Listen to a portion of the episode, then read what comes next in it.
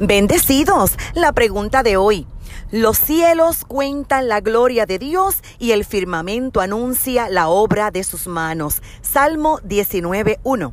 ¿Existe la madre naturaleza? ¿Es esa una referencia clara o poética acerca de esto? Antes de responderte, sabes que puedes comunicarte con esta tu servidora llamándonos al 787-644-2544. También te invito a visitar nuestro canal de YouTube Marlín Arroyo y nuestro podcast en Spotify Marlín Arroyo. El concepto madre naturaleza surgió en el año 1266 a.C. y se hizo popular en la Edad Media. El concepto proviene de la idea de unir lo divino con lo humano. Se cree que proviene de la antigua Grecia, donde la tierra se personificó como diosa. Y hay mitos de la diosa de la naturaleza, la presentan como creativa y protectora. De hecho, se han creado hasta personajes de la madre naturaleza. Es un personaje recurrente en Los Pitufos, en el show del pájaro loco y también aparece en Santa Cláusula 2 y 3 como la líder del consejo de figuras legendarias como Santa Claus, el conejito de Pascua, Cupido, el Padre Tiempo, el Ratón Pérez, Jack el Congelado y Sandman.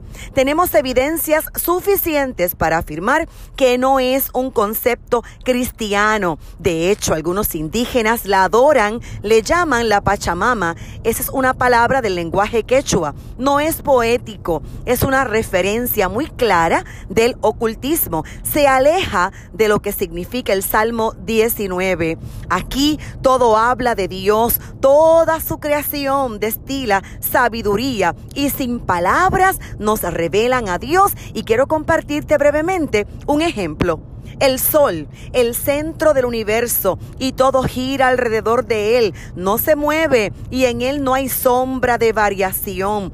Dios tiene estos atributos. El sol habla del Padre. La luna podemos compararla con nosotros, los renacidos, recién convertidos. Somos como una luna nueva sobre la tierra. Estamos sobre el mundo, pero más allá de esta, está el sol. Si la miramos desde la tierra, está por debajo del sol, pero encima del mundo. Conforme se va alineando al sol, se va de luz y podemos comparar entonces con la luna creciente, hasta que la luna esté completamente alineada al sol, que se convierte en luna llena. Asimismo, un creyente totalmente alineado a Dios alumbra la más densa oscuridad pero advertencia, si se aleja, mengua, igual que la luna menguante. Y este ejercicio lo podemos hacer con toda la creación. Cita Romanos